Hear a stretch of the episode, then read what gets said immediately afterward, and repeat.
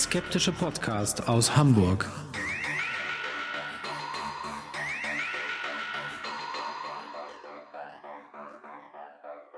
Hallo und herzlich willkommen zum 132. Mal bei Hoaxilla, dem skeptischen Podcast aus Hamburg, wie immer mit der wunderbaren Hoax Mistress Alexa Hallihallo. und dem knurrigen Hoaxmaster Alexander.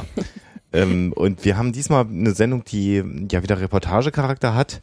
Allerdings eine Reportage über ein Ereignis, zu dem wir leider nicht selber hinfahren konnten, weil sich das nicht ergeben hat. Aber jemand anders war vor Ort und hat uns sein Material zur Verfügung gestellt. Der rasende Reporter. Genau, das machen wir natürlich dann im Thema der Woche ganz ausführlich und kommen dann jetzt mal wieder zu einer völlig verrückten Geschichte, die Alexa irgendwoher organisiert hat. Und wir raten da mal alle auf Man sie. müsste jetzt die Gestik dazu sehen. Ja, ist ja, geht ja nicht. Sehen kann man uns übrigens bei unserem Vortrag. Ähm, so, jetzt machen wir erstmal weiter.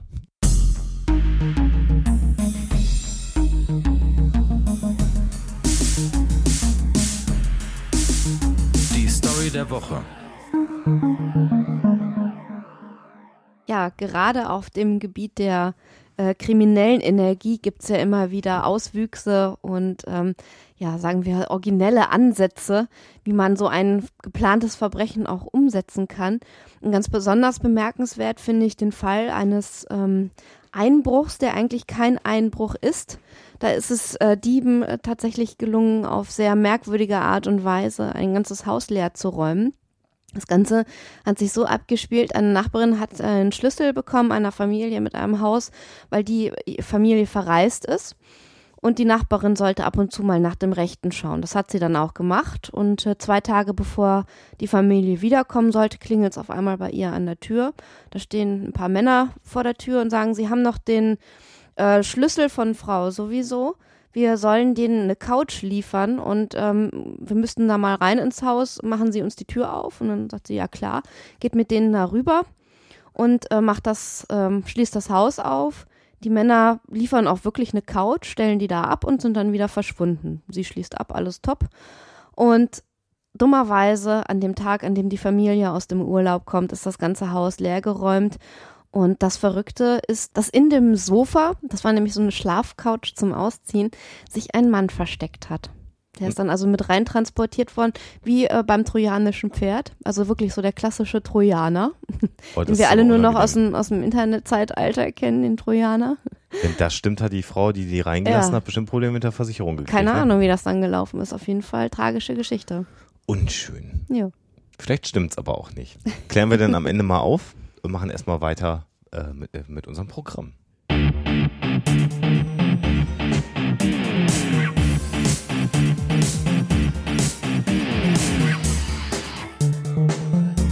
Thema der Woche.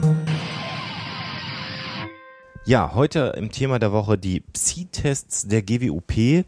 Ähm, äh, die haben wir sicherlich schon ein paar Mal erwähnt. Das ist sozusagen die kleine Variante der 1 Million Dollar Herausforderung von James Randi. Ähm, die Veranstaltung, die einmal im Jahr in Würzburg stattfindet. Und für uns, würde ich jetzt fast sagen, was aber nicht stimmt, sondern vor Ort war Sebastian Bartoschek, der ähm, ähm, die große Freude hatte, da hat er sich sehr drüber gefreut, an den Psi-Tests äh, teilzunehmen. Als Beobachter. Genau. Mhm. Ähm, von der Planung her muss man ganz klar sagen, dass die Psi-Tests seit vielen Jahren in den Händen von Dr. Martin Mahner und Dr. Rainer Wolf äh, liegen, die ja beide ähm, äh, in der GWUP äh, auch engagiert sind. Und man wird insbesondere Herrn äh, Dr. Wolf viel in der Sendung nachher hören. Aber wir hören uns jetzt erstmal von Sebastian, der sich heute extra nochmal Zeit für ein kurzes Interview genommen hat, äh, um was es genau ging und lassen ihn uns mal ein bisschen beschreiben, was dort vor Ort so alles stattgefunden hat. Ja, Sebastian, ähm, du warst unterwegs äh, in der letzten Woche. Äh, sag uns doch mal gerade, wo du dich herumgetrieben hast und was du dort, äh, dort gemacht hast, wo du warst. Ja, in der Tat, ihr Lieben. Ich war unterwegs zu den Psi-Tests der GWUP in Würzburg. Bin also Sonntag dahin gefahren und äh, Dienstag wieder zurück. Und äh, bei den Psi-Tests geht es also darum, dass die GWUP seit mittlerweile neun Jahren Menschen anbietet, die sagen, sie hätten paranormale Fähigkeiten, eben zu überprüfen, ob diese Fähigkeiten auch tatsächlich vorliegen. Ja, und jetzt aktuell, wie viele Leute haben sich da testen lassen? Also es waren drei da von vieren, die sich angekündigt hatten. Aha. Okay. Und was haben die behauptet zu können? Also die drei waren alle Routengänger. Das war für mich jetzt auch neu, weil das so ein Bereich ist, mit dem ich bisher nicht viel zu tun gehabt habe. Das heißt, Ja.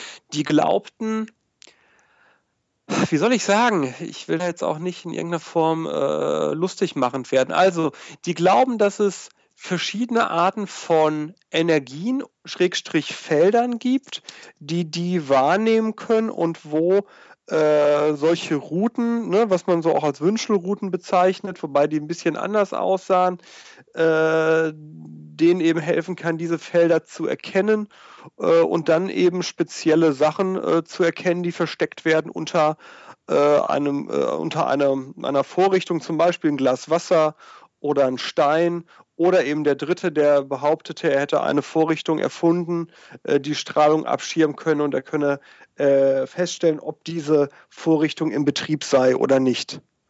Mhm. Ähm, wie muss man sich das denn vorstellen, so rein äh, organisatorisch? Wie, wie laufen diese Psi-Tests ab? Wo finden die statt? Äh, wer ist dabei? Hast du das alles organisiert? Nein. Wer macht das innerhalb der GWUP? Nein, also ich war da, nee, nee, also ich war da wirklich nur äh, Gast, äh, mehr oder minder stiller Beobachter, äh, bin da sehr nett aufgenommen werden. Die werden hauptsächlich eben organisiert von äh, Dr. Rainer Wolf und Martin Mahner, dem Leiter des Zentrums für Wissenschaft und kritisches Denken. Und äh, die beiden treten schon lange, lange vor den äh, eigentlichen C-Tests mit den Aspiranten in Kontakt und äh, erarbeiten schon mal im Vorfeld gemeinsam, wie so ein Versuchsdesign aussehen könnte, auf das sich alle Seiten einlassen. Ja, mhm. und dann kamen wir da äh, Montagmorgen hin. Es war, äh, der Montag war an der Uni äh, Würzburg am Biozentrum ich denke mal aus alter Verbundenheit, weil Rainer Wolf da früher äh, lehrend war. Und ähm, dann war das total toll, weil dann hatten die nämlich Kuchen dabei und Kaffee und so. Das hat mich erstmal total gefreut, vor allem der Kaffee. äh, äh, und dann äh, fing ein lockeres Gespräch mit den Leuten, mit dem Kandidaten an. Es ist also immer nur ein Kandidat da. Es waren so mhm. ein, zwei Pressevertreter da und äh, ja, dann wurde eben mit dem ersten Kandidaten, dem Herrn Tanner, der die äh, Tanner Energiewelle äh, sagte, erfunden zu haben, besprochen, wie ein Versuchsdesign aussehen könne, auf das er sich einlässt. Mhm. Äh, äh, wie sieht denn so ein Versuchsdesign aus? Vielleicht mal bei der Tannerwelle, wenn du das mal beschreibst weiter. Ja, gerne. Also bei der Tannerwelle war es ein bisschen untypisch für die anderen beiden, aber ich erkläre es trotzdem. Also bei, bei der Tannerwelle war es so, er behauptet, diese Welle, das ist ein ein Korpus, sage ich jetzt mal, äh, aus Holz, in den eine Welle quasi eingeritzt ist und so ein Kreisrunder. Ähm, und äh, er behauptet, dass man damit Erdstrahlung abschirmen kann. Das heißt, er ging zunächst mit seiner Route, das waren so zwei L-förmige äh, Metallstücke, die, von denen er jeweils einen in der Hand hielt, durch den äh, Raum. Und da, wo das Ding ausschlug. Also du sahst dann wirklich, wie diese beiden äh, Routenstücke sich überkreuzten. Da sei dann eben die, ähm, die Erdstrahlung und auf der anderen Seite der Wand wurde dann die, diese Tanner Energiewelle postiert, äh, gehalten äh, am Anfang äh, von Stefan Söhnler, einem Skeptiker-Kollegen, der dann eben die Welle, also dieses Holzstück, entweder ähm, parallel zum Boden oder senkrecht dazu halten sollte. Und dann wird eben festgelegt, was heißt parallel, was heißt senkrecht, also 0,1 und äh, was wäre dann zu erwarten. Und dann äh, kommt was ganz Spannendes und das ist bei allen Tests gleich. Dann wird, bevor das Ganze verblendet wird, ein unverblendeter Test durchgeführt. Mhm. mhm. Das, das, heißt, man, man sieht, was passiert. Genau, sozusagen. das heißt, der Kandidat weiß, jetzt ist die Welle an oder jetzt ist die Welle aus oder äh, er weiß bei den anderen beiden Tests, unter welchem der zehn Hütchen äh, das Glas Wasser oder der Stein liegt und er soll ausprobieren, ob das funktioniert mit seiner Route an dem, an dem Punkt. Ja? Mhm. Und erst mhm. wenn das funktioniert, das heißt, wenn der Kandidat sagt, jo, so funktioniert's, dann finden die verblendeten Versuche statt und um das schon mal direkt vorwegzunehmen, und das fand ich ganz wichtig, weil das war mir gar nicht klar, ganz am Ende erfolgt dann nochmal ein unverblendeter mhm. Versuch. Und der wurde mir da erst klar, ist sehr wichtig, weil der Kandidat dann am Ende nochmal mhm. feststellen muss, ob seine Methode funktioniert, seiner Meinung nach, oder nicht. Mhm. Ja. Und zu dem Zeitpunkt wissen aber dann weder die Untersucher noch derjenige, der sich testen lässt, weil es, glaube ich, doppelblind ja gemacht wird, genau. was in der Zwischenzeit passiert ist. Ne? Völlig richtig. Das heißt also, es mhm. gibt tatsächlich äh, bis zu drei getrennten Gruppen, die sich während des ganzen Versuchs nicht sehen und auch nicht miteinander irgendwie interagieren können. Es ist auch ganz klar von Martin Mahner und Rainer Wolf festgelegt, wenn du als Journalist äh, während des Versuchs wechseln willst, die Gruppen, in welcher Reihenfolge du wechseln darfst, nämlich nur von der Kandidaten zu der äh, Randomisiergruppe, nicht andersrum, damit du nicht Informationen mit dir bringen mhm. kannst. Mhm. So. Äh, ja. Und in dem Moment, wo der letzte, der äh, unverblendete Versuch dann nachgemacht wird, weiß keiner äh, oder wusste keiner von uns, äh, wie das Ergebnis ist. Das klingt, wenn man das jetzt so hört, eigentlich sehr fair. Also den, den äh, Kandidaten wird da wirklich, so wie ich das jetzt äh, empfinde, eine faire Chance gegeben, ihr können unter Beweis zu stellen. Aus meiner Sicht absolut. Also wir hatten das dann an dem äh, Dienstag äh, sogar so, dass ein Kandidat äh, den Raum für ungeeignet erklärte, in dem wir waren. Äh, das war in einer Galerie und eben feststellte, dass die äh, Farben der Bilder zu viel Strahlung abwürfen, sodass seine Route oder vielmehr dass das Feld so gestört sei, dass der Versuch dort nicht durchführbar wäre. Mhm. Und da haben Martin Mahner und Rainer Wolf auch ohne mit der Wimper zu zocken, sofort gesagt, nee, dann geht das hier nicht, dann müssen wir einen anderen mhm. Raum suchen, haben auch einen anderen Raum gefunden und haben auch so lange alles so aufgestellt, bis der Kandidat mhm. sagte, genau so ist es okay. Das war auch spannend, weil der Kandidat sagte, naja, vielleicht klappt es ja auch irgendwie, woran der Wolf und Martin Mahner klar sagten, nee, nee, nicht irgendwie. Mhm. Sie sollen sagen, genau so ist es richtig. Mhm. mhm. Sehr gut. Jetzt, äh, äh, also das Versuchsdesign kommt relativ gut durch. Wir werden nachher auch äh, natürlich ganz viele Audiobits, du hast sehr viel aufgenommen vor Ort, hast auch Interviews geführt mit anwesenden Personen, da sind einige Bekannte auch dabei, die unsere Hörer sicherlich kennen werden. Aber die brennende Frage, die wir vielleicht an dieser Stelle schon mal vorwegnehmen wollen, also man kann da ja Geld gewinnen bei den Psi-Tests, ne? Ja. Das ist, glaube ich, auch nochmal ganz wichtig. Ja. wie verhält es sich damit? Äh, gut verhält es sich mit dem Geld, glaube ich. Also ich weiß gar nicht, wie viel die GWUP ausgesetzt hat. Das sind mehrere tausend Euro. Ja. Und, ähm, das, war, äh, das war interessant, weil die belgischen Skeptiker haben eine Million Euro ausgesetzt und okay. haben aber die Bedingung, dass alles gefilmt werden muss. Das heißt, alles war, also zu der Tatsache, dass alles fair von uns allen wahrgenommen wurde, wurde auch noch alles gefilmt, sodass im Nachhinein alle Seiten sagen können, ne, wir gucken es uns auf Video an, sodass wirklich keiner betucken konnte.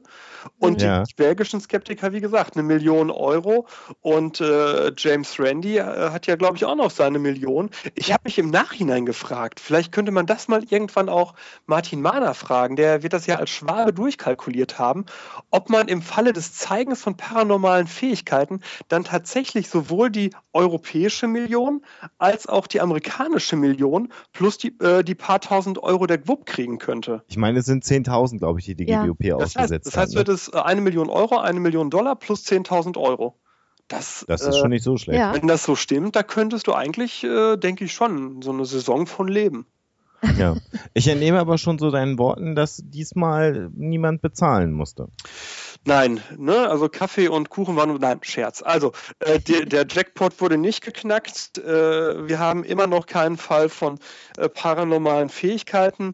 Äh, Im Gegenteil, die drei Versuche, die stattgefunden haben, da blieben die Kandidaten alle deutlich unter äh, der gesetzten Grenze und äh, im Falle der beiden gerade nicht beschriebenen Routengänger sogar unter dem Erwartungswert. Ja. Mhm. Wir haben nachher, das hast du aufgenommen, ähm, von den beiden letzteren Routengängern, beziehungsweise eigentlich, so wie ich das gehört habe, waren es Biotensoren. Ne? Ja, der Biotensor, ja, nee, ja, ja, also der, der Biotensor, nee, ja. also nee, jetzt muss ich mich mal sortieren. Also beim Routengehen, wenn ich das richtig verstehe, gibt es verschiedene Geräte, die dir als Menschen helfen, der äh, Schwingung, der du, äh, der, die du zu spüren magst, äh, Ausdruck zu verleihen. Da gibt es einmal die klassische Y-Route, ne, wenn das Ding so heißt, kennt man. Ja. Dann ja. gibt es eben diese beiden von mir beschriebenen L-Stücke. So, mhm. und dann gibt es den sogenannten Biotensor. Das ist im Prinzip, ähm, seid ihr explicit?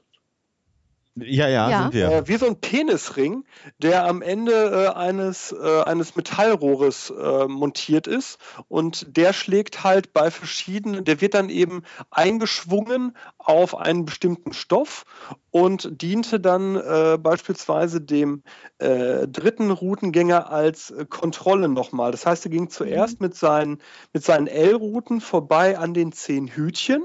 Ne?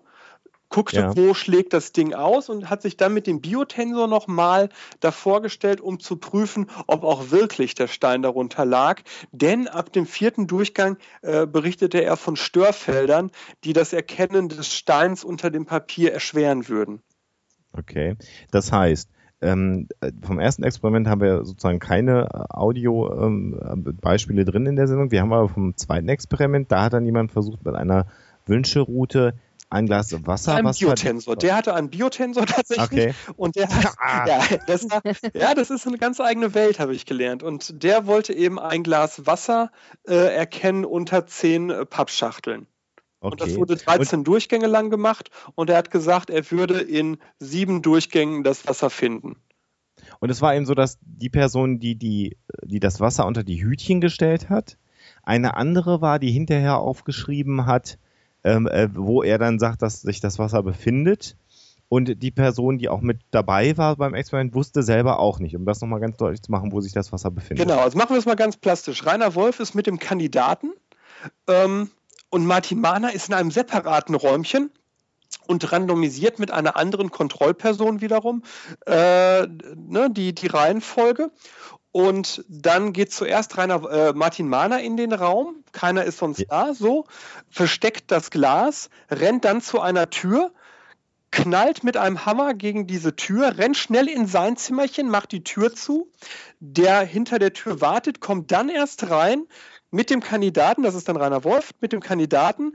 Äh, es wird notiert, wo der Kandidat das Glas vermutet. Es wird nicht nachgeschaut. So. Man Ja. geht äh, wieder raus und beim Rausgehen schlägt wiederum Rainer Wolf mit, mit dem Hämmerchen gegen die Tür von äh, Martin Mahner und rennt dann auch schnell raus, Tür zu und dann guckt die so, ne? Und so läuft das Ganze. Okay. Und ich, Okay. das war echt witzig, weil es echt, echt so ein extra Hämmerchen dafür. äh, das sieht aus wie so mit so einem Knubbel, also eher so ein Plastikhammer. Mhm. Äh, das, da da haben, sind die echt kreativ, die Herren. Und das, klingt dient, wirklich dient wirklich dazu, dass die Untersucher sich nicht unter Umständen Mhm. auf einer, auf einer äh, unterschwelligen Ebene gegenseitig irgendwelche Informationen übermitteln können. Ne? Ganz genau so. Es gibt nur eine einzige Tafel, da können Großsachen dran geschrieben werden. Ne, sowas wie, äh, was wurde denn da dran geschrieben? Ich glaube, hier- eine Sache war irgendwie Licht an, Licht aus, irgendwie sowas, ne? Äh, und dann wird eben abgehakt, bei welchem Versuch mal, bei welchem, welcher Durchreihe man ist. Aber ansonsten wird genau dadurch verhindert, äh, dass man Informationen austauscht. Wir haben auch darauf geachtet, also Julia Offe war zum Beispiel auch da, dass sie auch nichts twittern, was die anderen möglicherweise nutzen. Mhm. Ne? Da muss man ja Mhm. heutzutage auch Ah, das ist nochmal ein wichtiger Hinweis, ja. ja, ja, ja. Ähm, und äh, das war also die, die erste Person. Wir werden nachher die Aufklärung dieses, äh, dieses äh, Experiments hören, wie Rainer Wolf dann sozusagen die Testergebnisse dem, äh, dem Menschen, der das Wasser finden wollte, erklärt. Und das zweite Experiment war vom Aufbau dann, so wie ich es verstanden habe, ganz ähnlich. Da war es aber ein Stein, der versteckt wurde, richtig? Ja, das dritte Experiment, ne? Äh, Entschuldigung, genau. Das Ja. dritte Experiment, das war ein Stein unter Papierrollen, die auch der Proband selbst mitbringen wollte, weil er ein bestimmtes Papier haben wollte, wobei Martin Mahner im Vorfeld sichergestellt hatte, dass er zwar das Papier aussucht, das aber blickdicht ist. Und dann wurde eben noch diskutiert, ob der, die Rolle oben offen sein soll oder nicht. Und dann äh, war eben der Kompromiss zwischen oben offen und oben komplett zu, dass da eben äh, Servietten draufgelegt wurden. Damit war dann der Routengänger äh, einverstanden. Also auch da wieder ne, viel Mühe, wo man einfach Mhm. sagen könnte, ey, stellen wir halt im scheiß Plastikeimer drüber. Aber nee, nee, das war nicht so, ne? Und ist es dann so, dass äh, spätestens dann, wenn den Probanden, wir werden es nachher hören, aber ich möchte auch nochmal so dein, deine Einschätzung der Situation haben, du warst ja dann dabei, erklärt wird, dass sie im Zweifelsfall vielleicht auch gar nicht mal ein einziges Mal irgendwas gefunden haben, ist das dann eher so, dass die Skeptiker-Community dann so wie so ein Tribunal kichernd da sitzt und sagt, na, nicht hingekriegt, woran es denn wohl gelegen haben?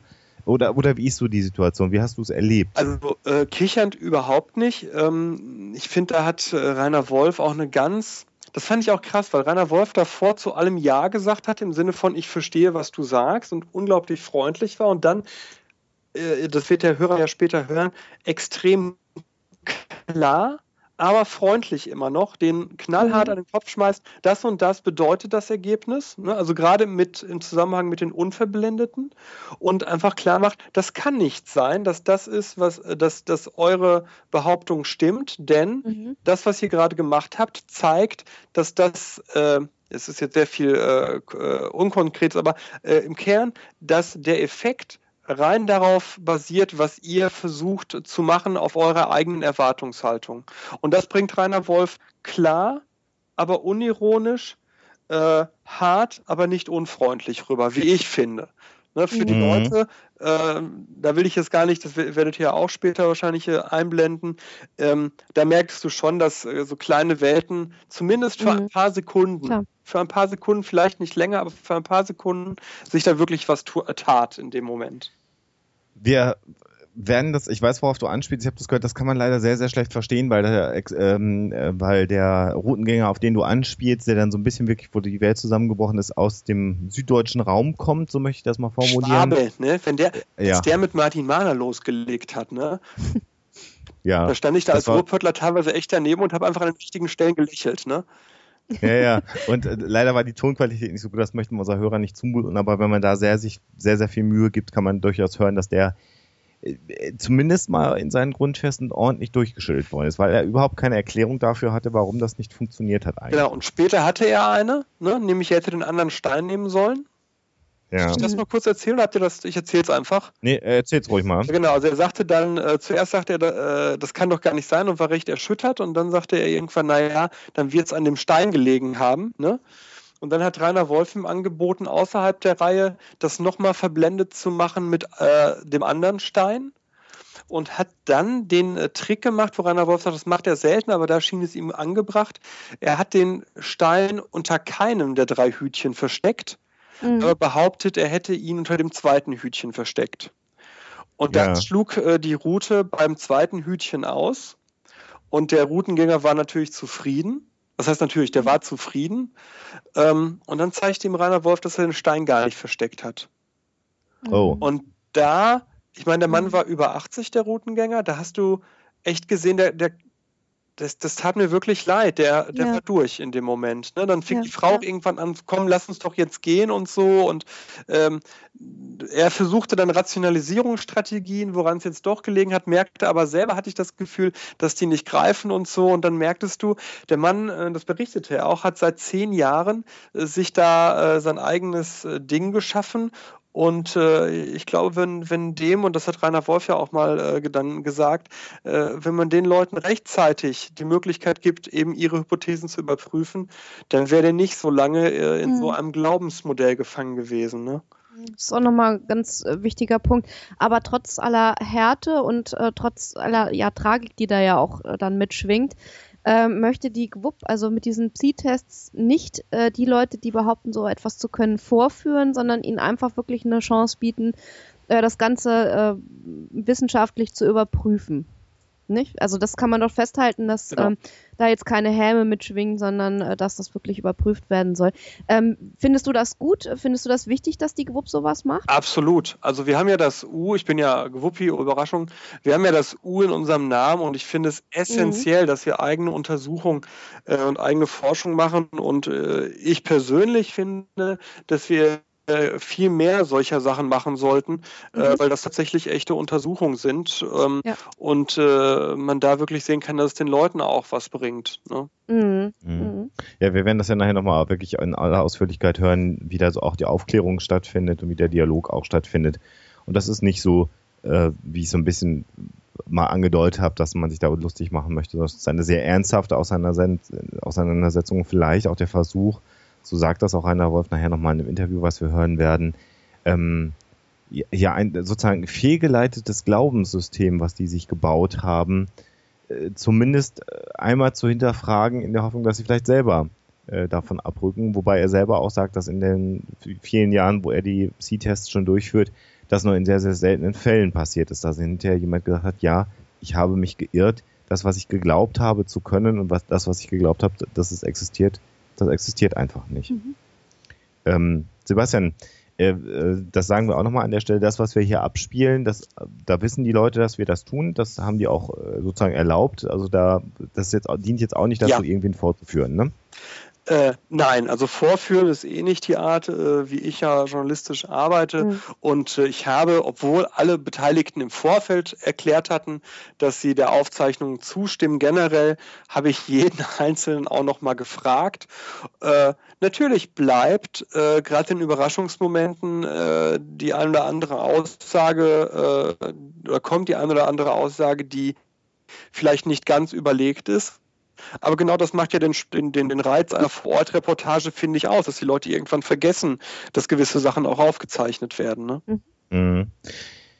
Sebastian, vielen Dank für die Audiodateien, die du uns überlassen hast. Aber äh, wie ich gehört habe, du hast auch noch gefilmt, ne? Ja, ja. Ach schön, dass ihr das anspricht. Genau. Ich habe mit dem, äh, ich habe meine Kamera dabei gehabt, die mein Schwiegervater mir eigentlich für Aufnahmen von unserem Kleinen geschenkt hat und habe damit äh, knapp 40 Videodateien aufgenommen, auch erstmals äh, dezidiert Schnittbilder und sowas. Äh, und ähm, der Jan Giesmann, der auch äh, podcastet und äh, das ein oder andere Video für mich schon bearbeitet hat und ich ich überlegen, ob wir daraus äh, perspektivisch in den nächsten, sagen wir mal, sechs bis acht Wochen äh, eine kleine Doku zimmern. Oh ja. Das, das klingt super. Ja. Ähm, habt ihr da, ähm, braucht ihr da in irgendeiner Art und Weise Unterstützung für? Habt ihr euch da schon mal Gedanken zugemacht?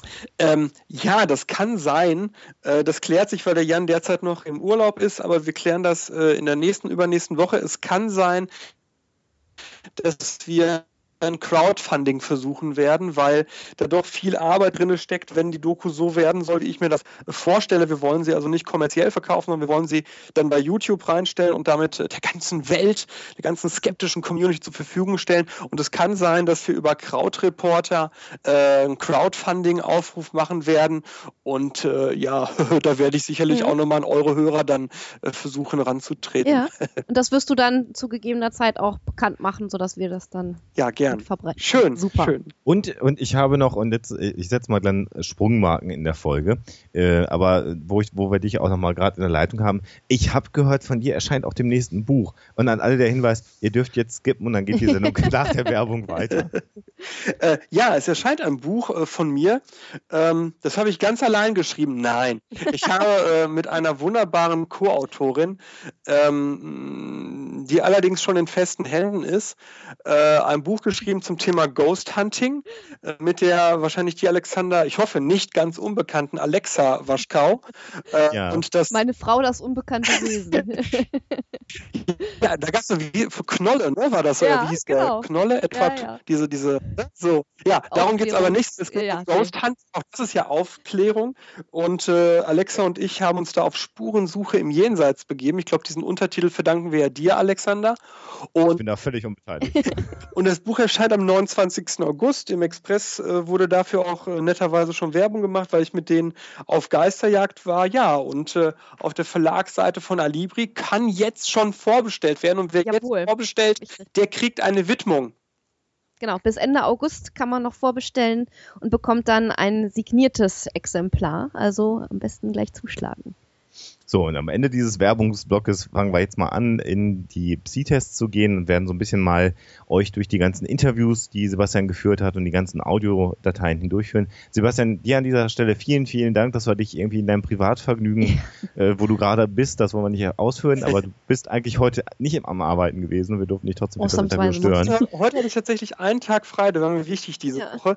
Äh, ich möchte mich aber bei den Hörern, und das meine ich ernst, entschuldigen für die Tonqualität meiner Aufnahmen. Liegt darin, daran, mein, mein Zoom-Aufzeichnungsgerät war bis diesen Montag in Reparatur. Ich habe es erst Dienstag zurückerhalten und musste dann mit meinem äh, eigentlich für Handaufnahmen äh, gedachten Diktiergerät die Sachen aufzeichnen. Und ich denke, das wird man hier und da hören. Sorry, aber sonst hätten wir gar nichts gehabt.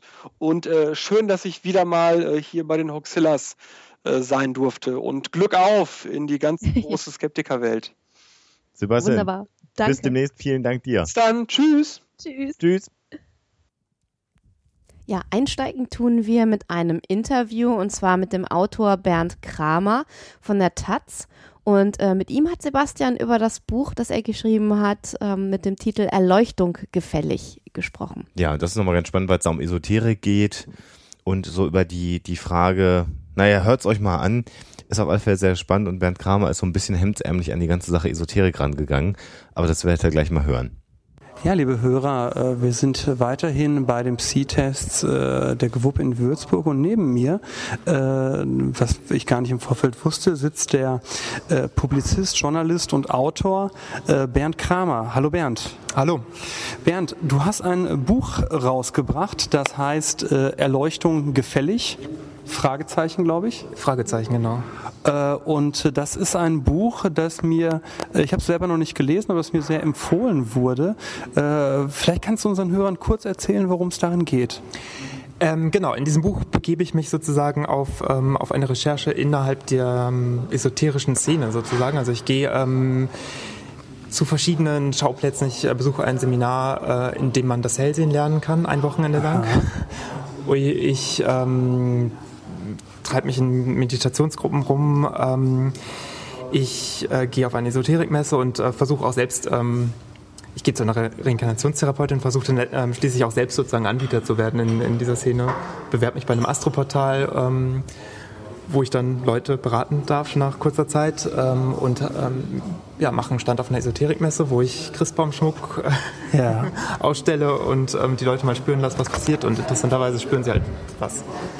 War das für dich, ähm, ja, wie war das für dich? War das äh, erheiternd, erschreckend, überraschend? Also wie, welche, welches Gefühl würdest du da, welche Gefühle hast du da so durchlebt bei deiner Recherche? Ähm, naja, das kommt drauf an. Also was, was für mich war es wirklich überraschend, wie schnell das praktisch äh, passiert ist, dass die Leute ähm, mir das abgekauft haben, dass ich da wirklich was könnte, dass ich irgendwie hell sehen kann oder dass ich ähm, mit meiner fiktiv selbst erdachten Therapiemethode irgendwelche Energieflüsse ins Reine bringen könnte. Ähm, und ähm, also zum Beispiel hatte ich mich auf einer Esoterikmesse hingestellt mit, ähm, mit so Christbaumschmuck und behauptet, das wäre jetzt irgendwie ähm, Transzendenz, transzendentale Energiekörper und ähm, dann hatte ich einen kleinen Rückenkratzer, mit denen ich dann so die Aura auskämmen konnte. Okay.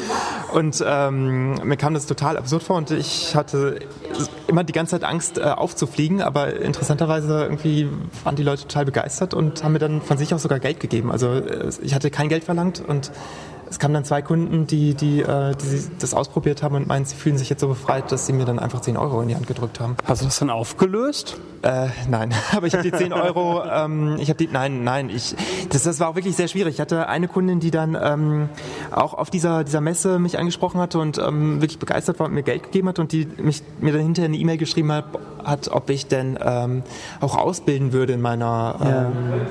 Ähm, mit, meiner Methode und sie möchte das auch gerne lernen, weil sie es so toll fand, was ich da alles kann, wenn ich einfach nur mit dem Rückenkratzer so ein bisschen in der Luft äh, ähm, hantiere.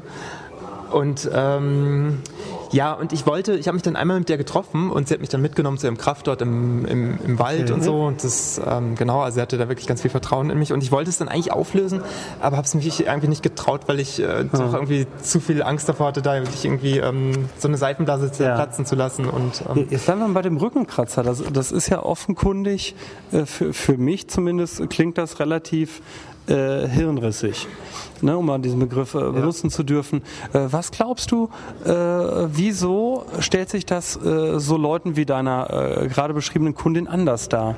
Ja, ich glaube, ähm, also ich bin ja kein, kein, kein Fachmann, kein Psychologe, aber ich glaube irgendwie einfach, wenn man zu so einer Esoterikmesse hingeht, hat man schon eine bestimmte Erwartung und, ähm, und dann sieht man alles mit einem ganz anderen Blick. Also dann merkt man vielleicht nicht, dass es gerade hirnrissige Rückenkratzer sind oder dass es Christbaumschmuck ist oder, oder sonst was, sondern ähm, man geht einfach davon aus, dass das kann irgendwas und wenn man es dann ausprobiert, spürt man vielleicht auch irgendwas. Also das ist einfach, weil man es erwartet. Das ist einfach ja. so ein Placebo-Effekt vielleicht, der, der da einsetzt. Und, Sind äh, dann diese Esoterikmessen äh, gefährlich in dem Sinne? Würdest du so weit gehen zu sagen, äh, eigentlich sollte der Starter äh, genauer hingucken oder findest du, äh, dass der Einzelne auch das Recht haben muss, äh, Sachen zu kaufen, die naturwissenschaftlichen Prinzipien widersprechen? Mmh. Ja, schwierige Frage. Also es gibt ja so die, die, die Forderung, es gab zumindest mal die Forderung, so eine Art spirituellen Verbraucherschutz einzuführen. Ja. Ich glaube, darüber sollte man schon äh, nachdenken und das würde ich zumindest anbringen. Ich weiß jetzt nicht, ob der Staat irgendwie ähm, irgendwelchen esoterischen Schnick, Schnickschnack zertifizieren sollte, weil das natürlich auch immer im Umkehrschluss bedeutet, dass ähm, dass man meinen könnte, da wäre irgendwie was dran und es ließ sich da irgendwas zertifizieren. Mhm. also man würde eine Glaubwürdigkeit im Zweifelsfall eine Glaubwürdigkeit dadurch schaffen. Ja, ja, genau. Mhm. Also das, ich glaube, das ist so eine Gefahr, die da besteht. Deswegen bin ich da so ein bisschen zurückhaltend, dass ähm, das so klar irgendwie zu sagen, dass es so einen Esoterik-TÜV geben sollte, nach dem Motto, man mhm. könnte jetzt irgendwie die Charlatanerie von dem, was okay ist, irgendwie unterscheiden oder ähm, so. Das, äh Hast du denn eine gesamtgesellschaftliche äh, Forderung, die du äh, nach dem Buch ableitest, oder war das für dich einfach ein, äh, ein, ein Blick ins Absurde, äh, der hauptsächlich amüsant war? Ja, amüsant war das nicht. Ich fand es halt wirklich erschreckend, wie schnell die Leute das glauben und wie schnell ähm, ich selbst vielleicht auch gewisse Dinge geglaubt hätte ja. oder ähm, in Versuchung kommen, sowas zu glauben, weil man sich vielleicht ganz wohl fühlt in irgendeiner Gruppe oder weil man irgendwie, wenn man ähm, bei einer Reinkarnationstherapeutin sitzt und sich zwei Stunden sein früheres Leben als Mönch vergegenwärtigt, vielleicht irgendwann selbst äh, das als irgendwie.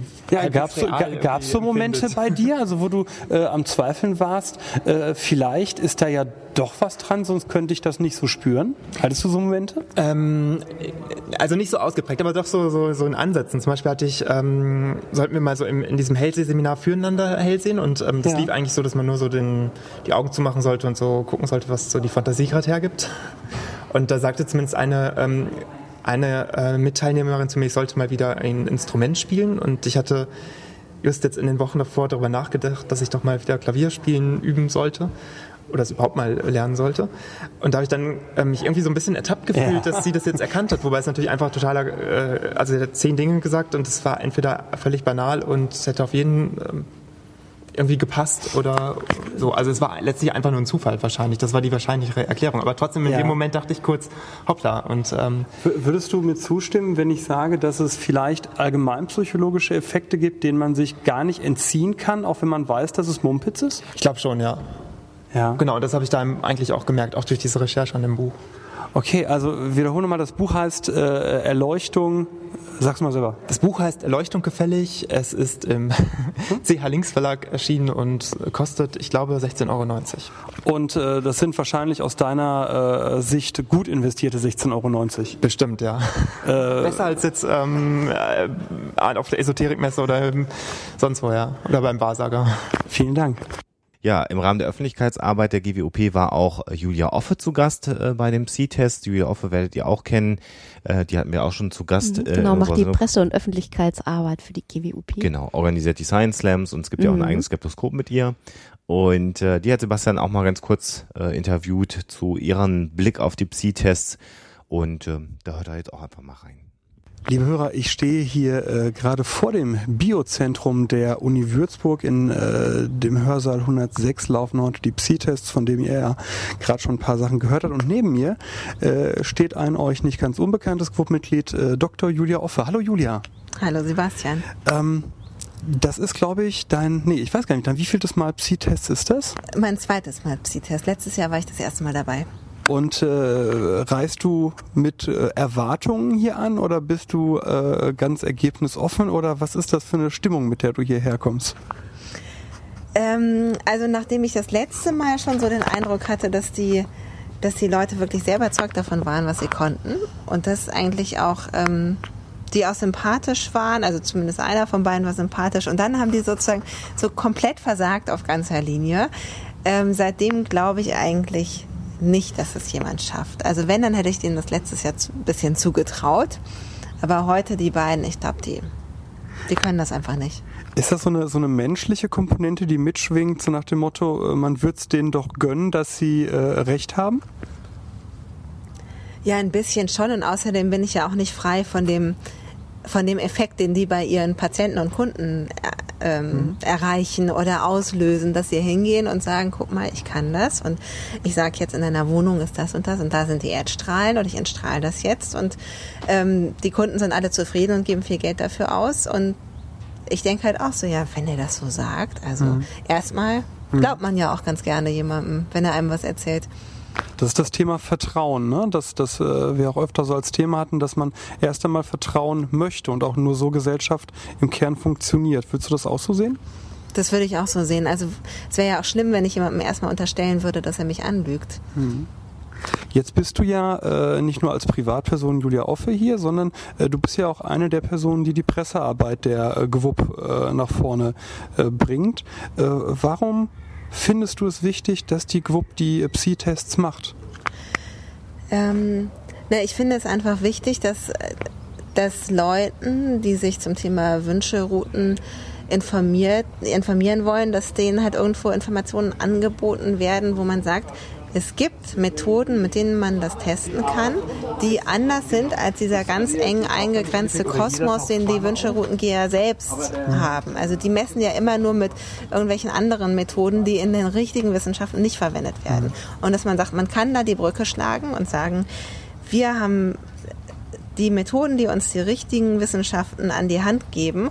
Und wir wenden die jetzt mal auf die Parawissenschaften an und gucken mal, was da rauskommt. Also mit einem Bezugsrahmen. Genau, dass man halt so sagt, wir, wir schlagen jetzt diese Brücke und gucken, was passiert. Und unsere Wissenschaften, wir, wir haben ganz klar den riesen hohen Anspruch daran, dass das, was wir heute rausbekommen, also wie bei dem Kandidaten heute Morgen, dass es nicht funktioniert, dass es in jedem Labor der Welt unter diesen Versuchsbedingungen das gleiche Ergebnis geben würde. Und das ist halt was, was uns von den Parawissenschaften unterscheidet. Vielen Dank, Julia. So, und ähm, weiter geht es mit einer Auflösung eines Tests. Und zwar im Speziellen um das Experiment eines äh, Kandidaten, der mit dem Biotensor versucht, Wasser zu finden und nachzuweisen. Das hat Sebastian ja schon beschrieben und jetzt mhm. werdet ihr mal die Situation sozusagen hautnah live erleben. Tonqualität natürlich ein bisschen schwierig, aber ihr bekommt mal mit, wie dann das Testergebnis sozusagen mitgeteilt wird und bekommt auch den Dialog zwischen Herrn Wolf und dem Kandidaten mit und das ist eigentlich relativ interessant, da mal zuzuhören. Und das haben wir auch, oder werden wir auch nahezu ungeschnitten machen, das dauert dann so ein bisschen, aber man bekommt mal sehr schön mit, äh, wie Atmosphäre auch ja, die Atmosphäre mhm. dann dabei auch ist und das ist schon mal sehr interessant zu hören. Wie haben Sie? Möchte ich gern vorher noch diskutieren. Ehrlich? Ja, machen Sie ich, mal. Ich weiß das wirklich nicht. Ja. Weil ich, wie gesagt. Und Sie wagen eine Prognose Nein, auch, ich wage deshalb keine Prognose, ja. weil ich einfach sage, es war die Methodik, die ich verwendet habe. Ja. Und ich äh, mhm. bin ja, habe ich ja schon Herrn Mahner damals geschrieben, ich bin jetzt nicht der Routenjäger, der herkommt und sagt, ich kann alles, ja, ich bin der Tollste, sondern ich wollte einfach wissen, geht das mit den gleichen Verfahren, wo es eben aus ja. meiner Sicht für Menschen mhm. funktioniert, so, ja, funktioniert das auch mit dem Wasser. Das war im Grunde mein Ansatz. Ne? wenn es nicht funktioniert, dann weiß ich, okay, es gibt einen Unterschied zwischen den beiden und dann ist es für mich persönlich spannend herauszufinden, äh, wo ist der Unterschied. Warum funktioniert das jetzt nicht, wenn ich so ein Wasser habe? Also ich muss ganz ehrlich sagen, ich bin jetzt wirklich nicht schockiert oder fallen mir um oder so, wenn das jetzt nicht geklappt hat. Ja, andererseits müssen Sie sich fragen, äh, warum es bei den offenen Versuchen äh, klappte. Ja. Das ist ja, ja wirklich, wirklich, der Nachweis, dass die Methode funktioniert. Ja. Auch mit Wasser. Ja. Also, also insofern bringt das schon Erkenntnis. Jetzt ja, schauen wir nach. Mach die Kringel bitte auf dein Protokoll, weil da ein Feld für eine Zahl unten steht. Das okay. kann man nicht lesen. Ja. Da weiß man nicht, wo die Zahl herkommt. Das mache ich dann.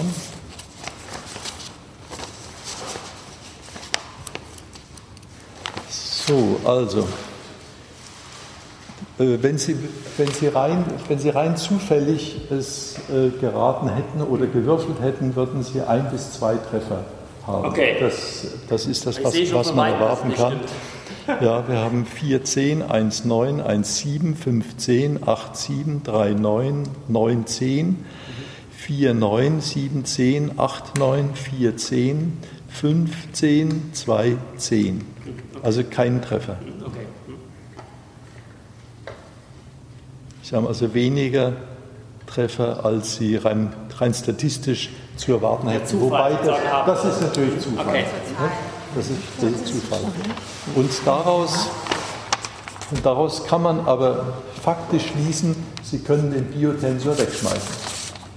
Der Biotensor ist nichts wert. Und das ist, das ist, das ist die wissenschaftliche Erkenntnis nach, nach dem wirklich, wirklich aktuellen Stand, dass so ein Teil, genauso wie die Wünschelrouten auch, die schlagen aus, wenn der, wenn der Mutter entweder bewusst oder unbewusst erwartet, an dieser Stelle ist es.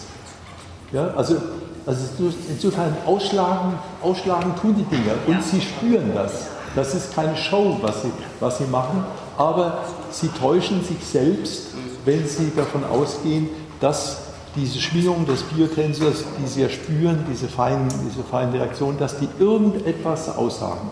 Die sagen nichts anderes aus als das, was sie bewusst oder unbewusst erwarten. Sie können damit nichts messen. Es, es, gab, noch kein, ja, es, ja. es gab noch keinen Menschen bisher, der in der Lage war, mit der Wünschelrute, mit dem Pendel, mit dem Biotensor irgendetwas zu finden, was, wo er nichts davon wusste. Und schauen Sie, das, das ist ja unser Prinzip, äh, deswegen arbeiten wir doppelblind, mhm. dass niemand etwas wissen kann, auch wir wissen ja. es nicht. Ja. Und das, das beweist, dass die Methode nicht funktioniert. Und wenn sie, wenn sie funktionieren würde, dann wäre schon längst dieser eine Million Dollar und jetzt sogar eine Million Euro Preis ausgezahlt worden. Denn wir warten ja darauf, dass es jemanden gibt, der diese Fähigkeit hat. Ja. Und das, die hat bisher keiner, keiner gehabt. Es haben sich viele gemeldet. Ja. Es hat, hat nicht funktioniert. Ja. Und, da, und, und daraus kann man schließen, es sei denn, es kommt noch jemand morgen, übermorgen, in 100 Jahren, der es kann. Nicht, wir sagen nicht, äh, wissenschaftlich äh, kann es nicht sein, das ist, das ist Blödsinn. Wir sind, das haben Sie gemerkt hoffentlich. Ja. Wir sind neutral, wir sind, ja, wir haben den Test unvoreingenommen durchgeführt. Nicht wie wir, wir hätten uns selbst ehrlich gefreut, ja. wenn der positiv ausgegangen wäre, denn das wäre eine ganz, das wäre eine völlig neue äh, Sache, eine völlig neue Einsicht in die Physik, weil man sich dann fragt, äh, wie, wie funktioniert das Ganze und so weiter. Nicht? Das geht eine, geht eine neue Forschungsrichtung, wenn, du kannst doch wenn aus einem erfolgreichen Versammlung nicht schließen, dass da was dran ist. Da hätte man, man muss es wiederholen. Fehler machen können. Ja. Darf ich noch da hätte er tricksen ja. können. Darf ich mal antworten? Da gibt es viele Möglichkeiten, bevor man ja. schließen müsste, dass was dran ist. Das, ja. Also Sie sehen, dass ich gar nicht geschockt bin, sondern ich wollte es ja wissen. Ne? So. Und da muss ich jetzt mal eins antworten. Wenn Sie sagen, man kann den Biotensor wegschmeißen, das habe ich auch vorhin erklärt. Das als Fazit dieser Sache zu sehen, das finde ich voreilig, weil, ganz ehrlich, äh, das, was ich für meine Kunden mache, was ich da auch austeste, mhm. da teste ich manchmal Sachen aus, also Quellen von Belastung, ja, so, wo es dann Sachen gibt, die in dem Haushalt irgendwo passiert sind, die ich gar nicht wissen kann, die ich nicht wissen kann, die, ja. die mir nicht erzählt ja. haben, wo ich nichts von wissen kann. Trotzdem, die Körpersprache kann, kann Dinge verraten, die, sie, die sie auch, doch, doch, das ist bekannt, sowas. Das, das funktioniert. Also nachweisen mal, könnte man es, wenn man... Darf ich mal ein Beispiel geben? Da können Sie, da können Sie, das würde mich mal interessieren, wirklich interessieren. Ja. Da war eine Frau, äh, die hatte immer ähm, Magen-Darm-Probleme. Mhm. So. Und keiner kam darauf, was das nun ist. So. Und dann bin ich zu hingefahren, habe Tests gemacht und habe dann festgestellt, dass sie eine Belastung hatte mit einem Stoff, der für sie schädlich ist. So, das war erstmal die Oberbezeichnung. Mhm. Da haben wir überlegt, wo kommt das her, was kann das sein? So. Und dann habe ich meine übliche Abfrage gemacht, das ist jetzt Hautpflegeprodukte etc. gibt es verschiedene, mhm, so, was ja. man so abmacht. So. Ähm, und dann kam eben etwas dabei raus und äh, dann habe ich weiter gefragt, kommt das jetzt außerhalb des Hauses, kommt das aus dem Haus, und, aber nur leise, sie hört das mhm. nicht, ich sage ja nichts, sie ja, hört das ja nicht, ja. die sitzt da mhm. nur. So, also wie soll sie mir ein Signal geben? Und im Ergebnis war das dann so, ähm, dass ich gesagt habe, sie haben etwas in ihrem, sie bekommen ständig was in ihrem Körper, ähm, Immer dann, wenn Sie Nahrung zubereiten, das ist irgendeine Art, ja, ein, ein Mittel, das steht in Ihrer Küche oben rechts im Schrank. Ich war noch nie vorher in dieser Küche, in diesem Teil unten drin. So. Und dann, als sie in die Küche gegangen, hat er oben aufgemacht und gesehen, da steht so eine chinesische Dingssalbe. Ne? Und ihr Freund reibt sie damit immer ein. Und wenn der danach damit das Essen zubereitet, kriegt sie das in ihren Magen-Darm. So. Woher soll ich jetzt wissen, dass das dort in der Küche oben in dem Schrank steht? Ist jetzt nur ein kleines Beispiel. Mhm. Es gibt einfach ja, Sachen, weiß, wo Leute auch sagen, ja. wo ich austeste, was ich, dass die Leute vor, ich mache ein Beispiel, vor fünf Jahren irgendwie sich mit Blei vergiftet haben, ja, so. Und zwar aus ihrem Haus. Und dann erzählen die mir im Nachhinein plötzlich, ich frage ja vorher nie was ab, ich sage mal, mhm. ich teste erst mal. Und dann erzählen sie mir, ja, vor fünf Jahren sind wir umgezogen in ein anderes Haus. Und da waren andere Rohre drin. So, das, ist, das stimmt so oft. Ich habe ich hab da noch nie daneben gelegen in dieser Testung. Und deshalb sage ich nochmal, ich bin der Ansicht, dass es einen Unterschied gibt, ob da ein Mensch sitzt oder ob das ein Becher mit Wasser ist. Also ich würde wetten, wir könnten ja auch einen Mensch unter so eine Schachtel setzen, vielleicht eine größere, aber da würde ich auch wetten, dass das Ergebnis genauso ausfallen wird. Nicht, dass wir also nicht. in der Kabine ja. säße und wir zehn Kabinen hätten. Nicht, wir, hätten wir hätten Kisten da, das haben, das, haben wir, das haben wir auch schon getestet, dass, dass, sich jemand, dass sich jemand in eine Kiste setzt und nichts weiter sehen kann. Er, er sitzt drin und die Kiste ist hinten offen und dann fühlt er, ob er angestarrt wird von hinten oder nicht. Hm? Ich meine eher, und, ja, und das kann man, das kann man testen. von Menschen, bei wegen jetzt, wenn jemand mit irgendwas belastet ist, ja, was ich jetzt genannt habe, Schadstoff oder ähnliches, ja. ne, so, das ist ja in den Menschen drin und das dann festzustellen, und das mache ich ja, und wenn die Leute dann das beseitigen und gesund werden, kann es nicht völlig absurd und völlig placebo sein. Das äh, kann, darf ich eine Frage? Kann es sehr wohl ja. sein. Bei der Dame mit der Salbe, ne? Ja. Woher wissen Sie denn, dass die Magen-Darm-Probleme auch von der Salbe kamen? Das ist eben im Test ausgetestet. Wie viele Ursachen Ihrerseits oder jetzt äh, wissenschaftsmedizinisch? Wie, wie viele Ursachen es dafür gibt und so weiter. Das heißt, theoretisch könnte aber auch ein Wissenschaftsmediziner zu dem Ergebnis kommen, die Magen-Darm-Probleme kommen von etwas anderem, obwohl sie die Salbe äh, futtert. Ich weiß ja nicht, was Mediziner für irgendwelche Tests machen. Das, das, Problem ist nur, das Problem ist nur, ja, das kann ich ausschließen. Das Problem ist nur, es ist immer so. Ich mache das äh, schon ein paar Jahre. Dann teste ich diverse Sachen. Dann was ich, heißt es wieder, irgendeine Hautcreme ist nicht verträglich, dann holen die ihre ganzen Cremes aus dem Schrank. Dann teste ich ab, welches ist, lassen die weg. So, ist immer das Gleiche. Die lassen das dann weg, mhm. ja, so. Und wenn dann diese Symptome, die sie sonst immer haben, verschwinden, dann kann mir da keiner erzählen, dass das alles nur Placebo sein soll. Das, das glaube ich kann, einfach nicht. Das kann aber sehr gut sein. Placebo-Behandlungen äh, können, können gerade bei, bei, solchen, ja. bei solchen vielseitigen Allergien eine ganz erhebliche Rolle spielen. Ja, was wir jetzt kurz einspielen wollen, ist ähm, so ein kleines Audio-Bit, wo äh, Dr. Rainer Wolf nochmal ganz kurz Skeptiker definiert, einem Teilnehmer gegenüber der Psi-Test. Und das fand ich ganz, ganz spannend und sehr, sehr schön, das nochmal zu hören. Das bringt das nochmal so ein bisschen auf den Punkt, die ganze Nummer. Und ähm, ja, dann äh, hört euch das mal ganz kurz an. Und danach gehen wir direkt in die zweite Aufklärung eines äh, Psi-Tests hinein. Da ist es dann eben dieser ältere Herr, der ähm, den Stein gesucht hat. Darüber hat ja auch Sebastian äh, schon berichtet. Und das ist auch nochmal sehr, sehr interessant, wie da wirklich das, was Sebastian geschrieben hat, da auch so eine emotionale äh, Schiene plötzlich hineinkommt. Und das ist sehr, sehr interessant und ähm, ich finde, man nimmt ganz viel auch mit aus den Erläuterungen von, von Rainer Wolf an der Stelle.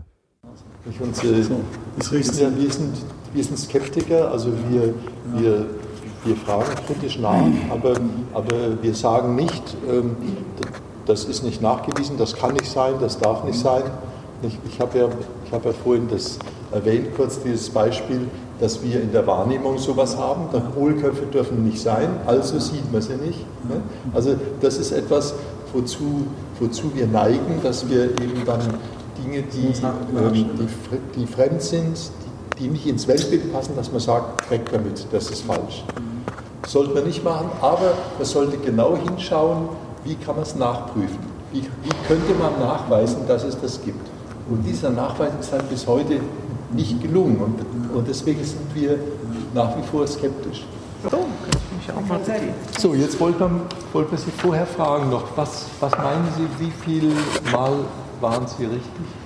Was meinen Sie? Ich sage 50, 50, halbe, halbe. Halbe, halbe, wäre gut. Ja, also ne? Das ist schon, das ist zwar dann... Das, 6,5. Ja. ja. Ja, dann soll es sein, wie es will, Ja. Und ähm, was würden Sie sagen, wenn es, wenn es praktisch schief gegangen ist, wenn Sie also nicht mehr gefunden hätten, als dem Zufall entspricht? Dem Zufall entspricht durchschnittlich ein bis zwei Treffer. Da haben Sie gesagt, äh, nein, gesagt, dass äh, die Art von äh, Testen, das liegt mir nicht. Ja, nur, nur andererseits, es hat ja funktioniert. Ja. Sie haben es ja, Sie ja probiert. Ja. Zweimal am Anfang und am Ende. Ich habe es haben Sie es daheim auch schon mal probiert? Einmal ist auch ja. ja. Und, und, und da ging es auch. Ja. Das heißt, der Test war, war schon richtig. War nicht schlecht. Es kann am Test, es kann am Test also nicht gelegen haben. Das, das muss man deutlich sagen. Ne? Ja. Wenn es schief ging, kann es nicht, kann's nicht an der Methode. Ja, es war mir klar. Dass es einfach nicht gelungen ist. Ja. ja? Aber, aber dann fragt sich warum. Gut, also jetzt machen wir Nägel mit Köpfen. Zunächst mal vergleichen wir schnell die beiden, die beiden Protokolle A und C. Die müssen gleich sein. 10786, 10786, 3315, 3315, 1101, 1101, 47. Die sind also gleich. A und C, ne? Bitte? A und C sind das. Ja, A und C sind gleich. Und jetzt wird es spannend, wo soll ich die, die Treffer notieren? Das Entweder auf C oder auf da, wo hinterher die Zusammenfassung des Testergebnisses steht. Hast du sowas? Ähm, das habe ich nicht. Nee. Dann machst du es auf C. Dann mache mach ich es hier. Also, Sie haben gesagt, es wäre bei 9, es war bei 10. Sie haben gesagt 2, 7, 10, 8, 9, 6, 10, 3, 5, 3, 10, 1, 7, 5, 8, 1, 9, 10, 10, 1, 1, 4, 9, 7. Kein einziger Treffer.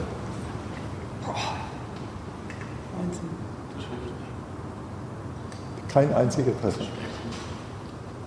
Wenn Sie, wenn Sie also, wenn Sie den Biotensor und die Route weggelassen hätten und einfach nur gewürfelt hätten, also einfach nur geraten, wäre es sogar noch, wäre sogar durchschnittlich noch etwas besser geworden. Aber ja. ich meine, ein Treffer mehr, mehr oder weniger spielt keine Rolle. Das sind, sind, sind einfach Schwankungen. Und äh, das, ist, das ist eigentlich das, ist das typische Ergebnis, das wir bei allen Wünschelroutentests bisher hatten, dass es nicht über den Zufall hinausgeht. Und man sollte sich klar machen, was für Konsequenzen das hat. Das heißt nämlich, Sie haben recht insofern, als das Unbewusste die Routenbewegung steuert. Auch der Biotensor reagiert auf das, was Sie bewusst oder unbewusst erwarten. Aber was Sie wirklich als Botschaft mit nach Hause nehmen sollten, Sie können mit dem Biotensor oder der Wünschelroute oder, oder mit welchem Gerät auch immer keine Dinge herauskriegen, von denen Sie nichts wissen. Das heißt, auch wenn Sie, wenn Sie zum Beispiel Kranke beraten, da können, können Sie nicht, nichts wissen. Da hilft der Biotensor nach bestem heutigen Wissen nichts. Das funktioniert nicht. Sie haben, Sie haben subjektiv andere, andere Erfahrungen. Ja, das kann, nicht? Das kann sein. Glaube ich, Ihnen, glaube ich Ihnen sofort, dass Sie das subjektiv anders erlebt haben. Aber es ist so, dass es da das Phänomen der, der sich selbst bestätigenden Prophezeiung gibt, dass jemand, dem Sie, dem Sie etwas sagen, Sie haben Probleme mit dem und dem Organ, das äh, kann dann, es kann auch zutreffen. Das war noch bei einem zweiten hm? und zack, alles geht. Ja, ja so weil Sie gewusst haben, weil Sie gewusst haben, der Stein liegt bei, bei der 2. Und dieses Wissen lässt die Route an der richtigen Stelle ausschlagen, unbewusst ausschlagen. Ja? Routengänger sind also Routen, Routengänger sind keine Scharlatane, um das, um, um das mal deutlich, deutlich zu sagen. Aber sie täuschen, sie täuschen sowohl ihre Kunden, denen, denen sie sagen, sie haben, sie haben die und die Beschwerden, sie täuschen die Kunden und sie täuschen auch sich selbst. Sie täuschen sich in, in der Vorstellung, dass der Routenausschlag objektiv etwas aussagen kann über einen Patienten, den sie nie gesehen haben. Das, das, das ist das Prinzip der Selbsttäuschung. Und ich habe ja gesagt, ich bin als Wahrnehmungsforscher interessieren mich Täuschungen sehr, Selbsttäuschungen, besonders weil man da etwas lernen kann, wie unser Gehirn funktioniert. Aus den Täuschungen. Und eine solche Täuschung ist nach allem, was man heute weiß, ähm, dieses Phänomen des Wünschelroutengens, der, ja, der Biotensor. Warum hat das zu Hause gut funktioniert? Meine Frau, Haben Sie es daheim? Frau hat das, hat das auch gemacht wie da. Ja. Ich bin gelaufen. Ja. ja. Und War das doppelt verblindet? Ja, genauso. Ja, genauso. Genau. Auch so. Genauso. Ja. Das Oberufer. So, so schwer ja gar nicht kommen. Das Ja, also das. Ja. Nicht, Sie haben ja nicht reingeschaut. Nein. Ja. Aber, Ja. da ich nicht reinschauen. Also ich war nicht dabei, ich kann ich es nicht sagen. Doch, er ist immer Ja. aus dem Raum Ja, ja, gegangen, also- ich hab's Ja. Ja, beigestellt das kann man und also. Ja. ich, es ging. Ja. Ja, ja, Ja. Waren Sie dann dabei drin? Na, das ist verkehrt. Wie? Das ist der Fehler. Moment, wieder bei drin. Dann anschließend. Also wenn er gemutet hat, waren Sie dann noch im Raum dabei drin? Wo er gelaufen ist. Ja. Ja, sicher. Ja, Ja, das darf man nicht machen.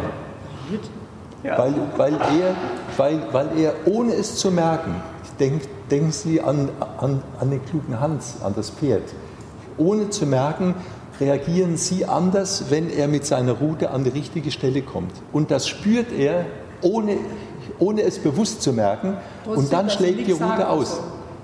Obwohl Sie nichts sagen. Ich denke, Sie daran, ich habe das erzählt, dieses Ja, ja, ich Beispiel, ich dass der Besitzer um zwei Millimeter kleiner wurde.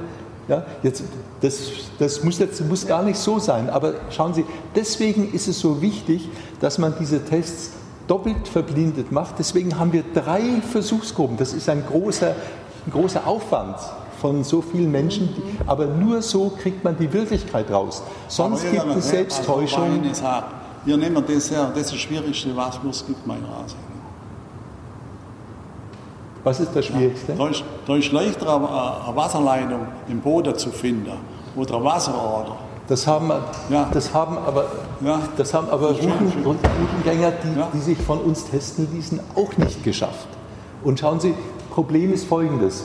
Wir hatten darüber gesprochen kurz. Es gibt sogenannte Krebshäuser. Nicht? Kennen, kennen Sie sicher, wo, wo, man, wo man weiß, in, in diesem Haus sind, sind, im, sind im Schlafzimmer äh, zwei, drei Menschen gestorben an Krebs. Und was macht man dann? Man lässt einen Routengänger äh, kommen und der findet, er findet in dem Bett eine Störstelle und zwar wahrscheinlich sogar an der Stelle, wo der Krebs entstand. Und dann ruft man einen zweiten Routen, Routengänger und der findet es auch. Und da, damit ist doch nachgewiesen, dass, dass es so ist.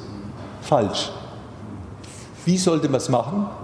Bevor man den Routengänger holt, sollte man das Bett verstellen, an eine andere Stelle stellen und sorgfältig darauf gucken, dass, dass nichts verrät, dass das Bett verstellt worden ist.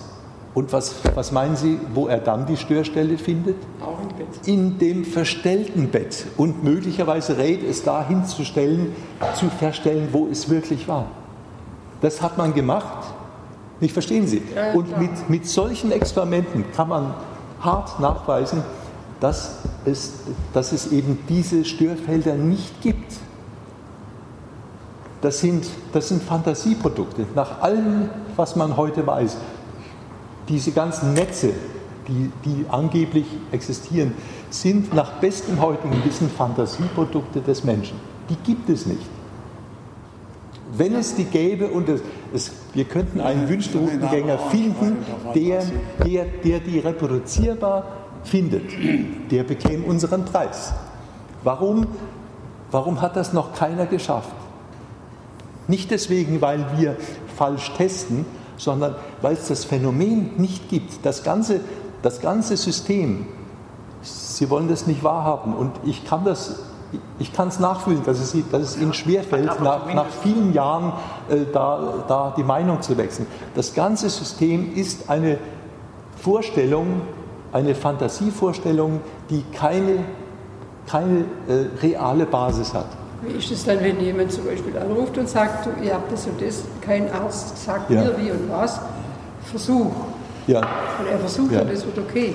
Was ist denn das? Zufall. das, da gibt es viele, viele Erklärungsmöglichkeiten, müsste man diskutieren. Ähm, Es gibt, es gibt Placebo-Effekte, es gibt Selbstheilungen, nicht? Selbstheilungseffekte. Da müsst, da müsst ihr wirklich einen Fachmediziner fragen. Und äh, das sind Tests, die, die sehr kompliziert durchzuführen sind. Das wäre interessant. Ja, aber, aber sowas, sowas haben, haben wir zum Beispiel auch schon gemacht. Wir haben, wir, haben, wir haben eine Dame getestet, die feststellen konnte, sagte sie, anhand von Passbildern, ob die betreffenden Personen herzkrank sind oder nicht. Und da haben wir über, über einen Mediziner in einer Herzklinik ähm, eine Reihe von Patientenbildern bekommen. Da waren, waren, die Patienten einverstanden, dass wir die Bilder kriegen. Und, ähm, die, und, da, und da wussten die Mediziner, die sind herzkrank. Und andere ähm, Kontrollmenschen, die also, äh, von denen keine, keine Herzbeschwerden bekannt waren, die, kam, die kamen dazu. Und die wurden dann wurden gemixt und die Dame versuchte, die beiden auseinander zu, zu kriegen. Hat nicht funktioniert. Wenn es, wenn es funktionieren würde, dann, dann wäre es ganz spannend rauszukriegen, an was liegt das? Wie kann, kann man das durch feinstoffliche Information vielleicht, vielleicht erklären? Aber auch dieses Fein, die Vorstellung, dass es etwas Feinstoffliches gibt, ist eine Fantasievorstellung. Ich sage nicht, das gibt es nicht. Das kann man, man kann wissenschaftlich nie beweisen, dass es etwas nicht gibt. Ich kann nicht mal beweisen, dass es den Pumuckel nicht gibt. Nicht? nicht Sie kennen den. Ja. Den Pumuckel. Man, man könnte beweisen, dass es ihn gibt. Wenn es ihn gäbe, müsste man, müsste man mit Meister Eder reden, der müsste dem Pumuckl zureden, lass, lass dich doch mal sehen oder tu etwas, dass, du, dass, dass, dass deine Existenz nachweisbar ist. Also positiv nachweisen könnte man es, aber negativ, dass, dass, dass man sagt, dass ich ganz absolut sicher bin, den Pumuckl gibt es nicht, kann man, so komisch es klingt, wissenschaftlich nicht beweisen. Ne? Und genauso kann man nicht beweisen, dass es, dass es eben feinstoffliche Materie nicht gibt oder dass es Wunder nicht gibt. Nicht die Dame, die, die kommen wollte, die bewarb sich, sich damit, dass sie in der Luft schweben kann. Und auch da, da sagen wir, ja, das kommt, das, das, das kommt uns unwahrscheinlich vor, aber wir nehmen die Behauptung ernst und wir, wir wollen es nachprüfen, wir wollen es sehen. Nachweisen könnte sie es. Nicht? Ich würde sagen, ich würde nicht sagen, Schweben geht nicht. Punkt. Nicht? Das wäre dogmatisch. Aber, aber ich sage, ich glaube zwar nicht, dass es geht, ich würde, ich würde eine hohe Summe dagegen wetten, dass es geht, aber ich schließe es nicht völlig aus. Und wenn du es kannst, zeig es uns. Also noch ein paar Punkte aufschreiben. Ein paar Punkte, wo mir so eingefallen ist, bevor wir hierher gekommen sind. Da ist eure Punkte bei ziemlich lang. Ich lese Ihnen vor.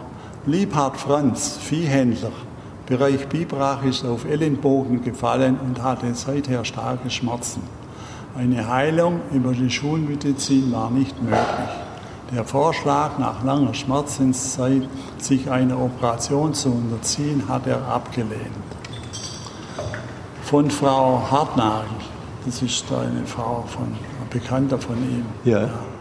Die äh, Bäuerin in Göritz war ihm bekannt, dass wenn bei ihr ein Familienmitglied oder ein Stück Vieh Krankheitssymptome aufweist, ich vor einem Arzt zur Heilung herangezogen werde. Was Gott sei Dank auch aus der Ferne unkompliziert funktioniert. Bei einem neuerlichen Besuch bei Frau Hartnagel hat er angefragt, ob sie meine, der ihm völlig fremde Mann, also ich, ja, könne eventuell auch mir helfen. Nach deren Anruf sagte ich ihr, der Herr ist mir fremd und über 100 Kilometer entfernt, aber unser Team macht manches Unglaubliche möglich. Frau Hartnagel stellte ihren Gedankengang intensiv auf Herrn Liebrich ein. Auf dieser Schiene kam ich in Gedanken an ihn und an ihn und in ihn. Meine Feststellung war, er leidet an starker Muskelzerrung und einer sehr starken Nervenentzündung. Nach Einleitung der geeigneten Therapie sagte ich Frau Hartnagel am 28.06.2013, sagen Sie mir bitte, wenn er schmerzfrei ist und eine Operation nun nicht mehr erforderlich ist, sind für mich, äh, sind für mich 50, 50 Euro fällig. Hm, ja. Am 29.07. Am 29.07.2013 hat Herr Liebrich bei Frau Hartnagel angerufen und gesagt, mhm. ich bin nun schmerzfrei und eine Operation ist nicht mehr erforderlich. geben Sie mir bitte die, mir bitte die Kontonummer von Herrn Schulz, damit ich ihn bezahlen kann. Drei Tage später war der Besitz von war bei mir der Besitz äh, von den 50 Euro. Ja. ja, was ist jetzt das? Das ist ja. auch ein Witz. Wahnsinn. Ja. Jetzt frage ich. Das kann keiner nachvollziehen. Das, ja, also, also das Phänomen als solches, ich kann mir vorstellen, das ist dass Tatsache. Das ist, das ist, das ist das gibt. Tatsache. Aber Problem ist, es gibt Selbstheilungskräfte und Sie, ja, und Sie schreiben, und Sie schreiben selbst. Ne? Das mache ich. Ja, ne? und, Sie, und Sie schrieben ja selbst, es waren starke, starke Muskelverzerrungen da, äh, also Muskelspannungen und die, die können ja enorme Schmerzen produzieren. Und alleine, wenn ich, wenn ich, wenn ich gesagt bekomme, ähm, ich, äh, ich werde diese, diese Muskelanspannung los, das kann dazu führen, kann, muss nicht, kann dazu führen, dass diese Verspannungen langsam verschwinden und dass, dann, dass dadurch. Ja, das ist schau, aber wissen, warum das jetzt verschwunden ist? Ja. ja aufgrund, aufgrund dessen, weil er die, die, die starke negative Energie, wo der in, in sich rumgetragen hat, ja, und das die Entzündung nicht äh, bewegt hat, äh, also nicht äh, gebessert hat. Ja. Mit dieser negativen mit Energie hat es ja. dasselbe auf sich wie mit dem feinstofflichen. Das ist nicht nachgewiesen. Diese negative, diese negative Energie ist ein, das, das, kann, das kann sehr wohl äh, ein Placebo-Effekt sein. Das, ist, das, ist, das ist möglich. Das ist möglich. Schauen Sie, da hat man, da hat man, äh, da hat man Versuche gemacht. Es, es gibt ja Geistheiler, es gibt Fernheiler, die, die dadurch, dass sie sich konzentrieren auf, auf einen Patienten, dem aus der, aus der Ferne helfen können. Und das kann man wiederum testen. Und das hat man gemacht. Da hat man, hat man, zum, Beispiel, hat man zum Beispiel einer Frau gesagt, ähm, morgen um 10 Uhr wird sich ein, ein bekannter Geistheiler so und so, der sehr bekannt war, der wird sich auf dich konzentrieren, er wird versuchen, dir zu helfen und deine Schmerzen zu beseitigen. Man hat aber dem Geistheiler nichts davon gesagt. Und pünktlich am nächsten Tag um 10 ging es der Frau besser wo der Geistheiler nichts gemacht hat. Und der, und der Gegenversuch, den hat man auch, auch gemacht. Man, man hat dem Geistheiler gesagt, pass mal auf, übermorgen oder auch, also ich, ich erfinde jetzt das, ähm, morgen um so und so viel Uhr ähm, wird die Frau sowieso erwarten, dass du ihr hilfst, dass du mit deinen Kräften ihr beistehst. Und der Geistheiler hat, hat es gemacht. Man hat der Frau aber nichts davon gesagt. Die Wirkung war null. Verstehen Sie, was solche Versuche aussagen? Die sagen, es, es ist alleine die Überzeugungskraft, mir wird geholfen, die dann ähm, Selbstheilungskräfte aktivieren kann über den Placebo-Effekt. Und das kann hilfreich sein. Das, das ist keine Frage. Mit dem Placebo-Effekt kann man kranken Menschen helfen. Sollte man, sollte man auch, auch tun. Aber man sollte um Gottes Willen nicht solche Fantasievorstellungen einbringen wie Störfelder, ähm, Currynets, Gitterkreuzungen, die, die, die krank machen. Das ist nach bestem heutigen Wissen, existiert das nicht. Wenn es jemand nachweisen könnte, ist unser Preis fällig. Warum hat's noch niemand, hat noch niemand diesen Preis bekommen können? Und zum Abschluss gibt es ein Interview mit Dr. Rainer Wolf und da wird nochmal über die Psi-Tests insgesamt gesprochen.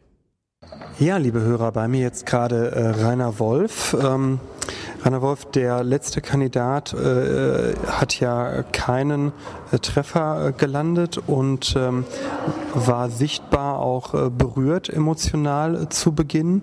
Ähm, ist das eine Sache, wo du dann auch selber emotional mitgehst, wenn du siehst, dass, die, dass da eine Weltsicht anfängt zu bröckeln? Berührt dich das? Ja, auf jeden Fall. Solche Leute tun mir eigentlich leid.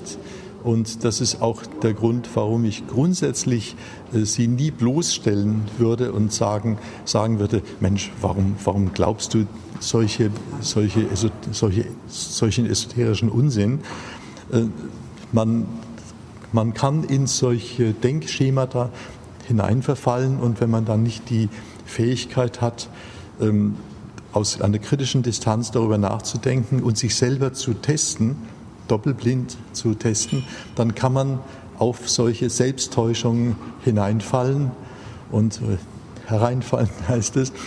Und äh, das ist äh, nichts, was man den Leuten vorwerfen sollte, aber man sollte sie aufmerksam machen auf dieses riesige Selbsttäuschungspotenzial.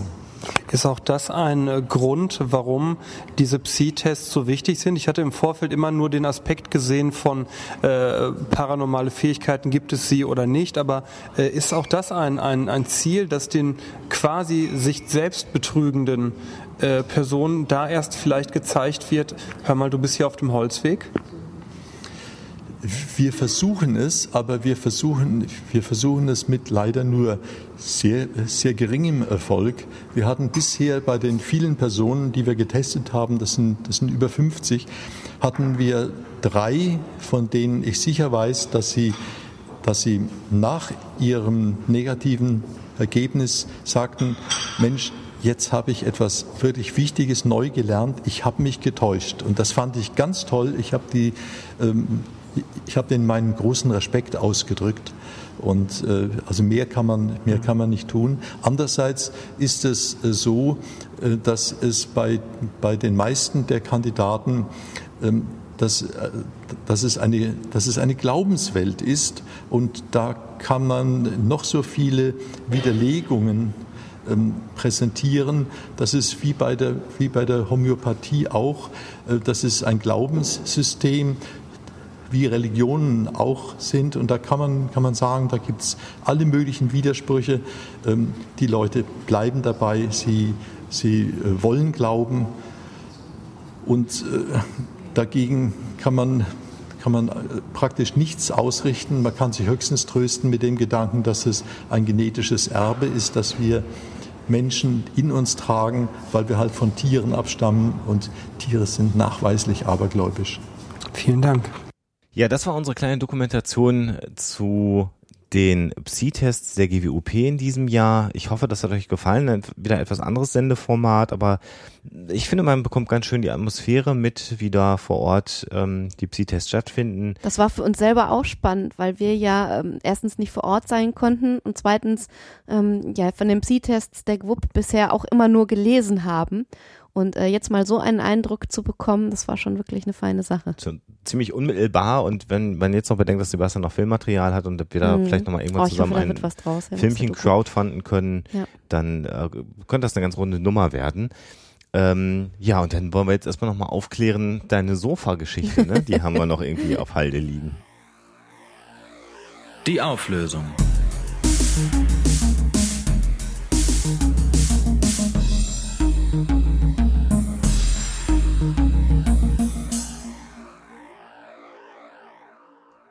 Ja, hat es wirklich das trojanische Sofa gegeben, das ein Einbrecher, beziehungsweise es ist ja gar nicht wirklich ein Einbrecher gewesen, sondern ein ähm, Verbrecher genutzt hat, um sich in ein Haus einzuschmuggeln, um es dann auszurauben. Nein, das ist eine moderne Sage, die gibt es aus ganz vielen Quellen, die gibt es auch aus ähm, anderen Ländern. Das kommt zum Beispiel, ist auch eine Geschichte, die zum Beispiel aus Russland ähm, zu uns gekommen ist, beziehungsweise dort erzählt wird.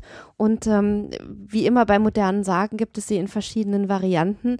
Aber der Kern des Ganzen ist natürlich, dass man ähm, auf sein Hab und Gut aufpassen soll. Also man soll aufpassen, ähm, ob ähm, Aufträge, die da angeblich erteilt wurden, wirklich erteilt werden ähm, und äh, ob man sich dann nicht irgendwie, wenn man dann sich ein Sofa liefern lässt, von dem gar keiner weiß, dass es geliefert werden soll, ob man nicht dann riskiert, aus, äh, ausgeraubt zu werden. Ja, damit kommen wir zum Ende einer weiteren Sendung und äh, ich kann schon mal sagen, dass wir in der nächsten Woche nochmal über ein anderes Buch reden werden, nämlich das, äh, ich versag's immer falsch, Chemtrail. Chem. ja, ich sag's immer falsch. Über das Chemtrail-Handbuch, was im JMB-Verlag erschienen ist. Äh, und das habe ich inzwischen mal durchgearbeitet endlich. Und das ist ein wunderbares Buch, was diese gesamte Chemtrail-Verschwörungstheorie sehr, sehr ausführlich aufarbeitet, was einem sehr schön beschreibt, wie die Verschwörungstheorien ähm, ja, zustande kommen im Allgemeinen. Da reden wir in der nächsten Woche drüber, kann ich nur empfehlen. Ähm, was ich noch ganz kurz erwähnen möchte, ist, dass ich am 28. August auf einem Mittwoch in München bin. Ist ja auch schon wieder bald. Das ist auch schon wieder bald. Und da wird es ab 19 Uhr ein Hörertreffen geben. Leider nur mit mir, weil Alexa nicht mitkommen kann nach München. Äh, und zwar werden wir uns da treffen im Stor im Raum Cucina. Das haben die Kollegen der GWUP in München reserviert, dankenswerterweise. Der Holger hat sich da gekümmert. Vielen Dank dafür. Und wer da dazukommen möchte, der kann auf unserer Homepage den Beitrag Grüß Gott ähm, einfach mit plus eins kommentieren, wenn er mit alleine kommen möchte oder plus zwei, wenn er mit mehreren Leuten kommen möchte. Ihr kennt das sicherlich. Und für all diejenigen, die also dann am 28. August äh, nach München äh, kommen wollen oder in München wohnen und mal mit mir ein Bierchen, ein Wässerchen oder sonst was trinken wollen, ein skeptisches, dann mache ich das gerne mit euch. Äh, damit sind wir am Ende einer Sendung mal wieder und ähm, wünschen euch eine schöne Woche und würden sagen, bis dahin immer schön skeptisch bleiben. Tschüss.